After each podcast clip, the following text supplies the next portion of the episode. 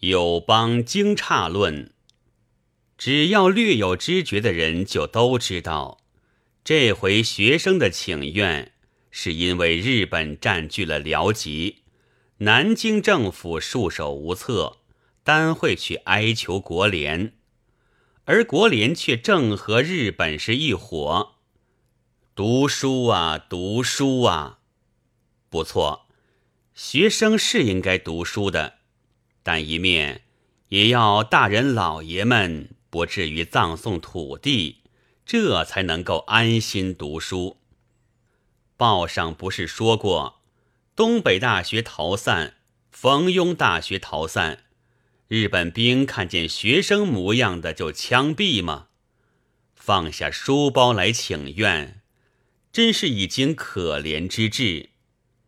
不到国民党政府却在十二月十八日通电各地军政当局文里，又加上他们捣毁机关、阻断交通、殴伤中围、拦截汽车、攒击路人及公务人员、私带刑讯、社会秩序悉被破坏的罪名，而且指出结果。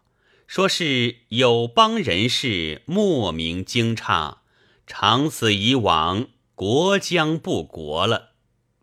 好个友邦人士！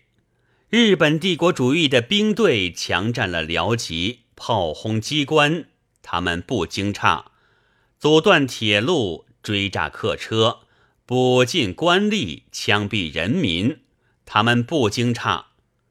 中国国民党治下的连年内战、空前水灾、卖儿救穷、砍头示众、秘密杀戮、电刑逼供，他们也不惊诧。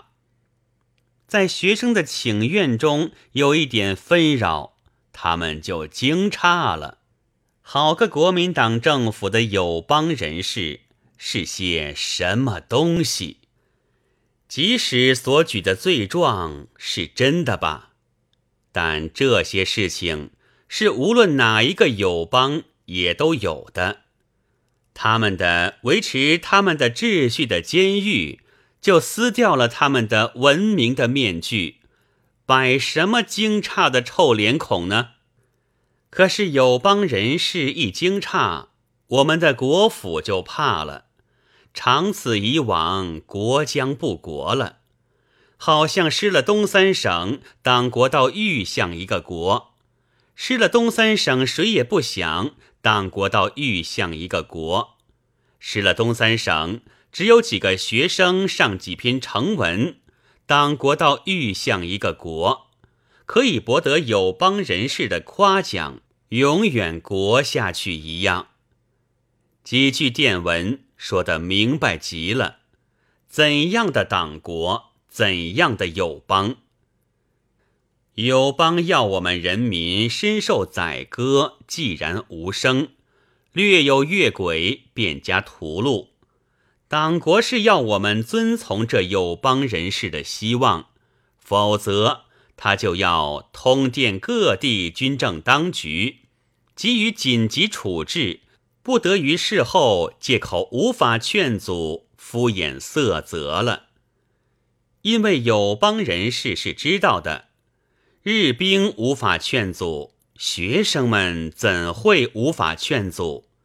每月一千八百万的军费，四百万的政费，做什么用的呀？军政当局呀！写此文后刚一天，就见二十一日申报。登载南京专电云：考试院部员张义宽，盛传前日为学生驾去重伤。兹据张自述，当时因车夫误会，为群众引至中大，旋出校回狱，并无受伤之事。至行政院某秘书被拉到中大，亦当时出来，更无失踪之事。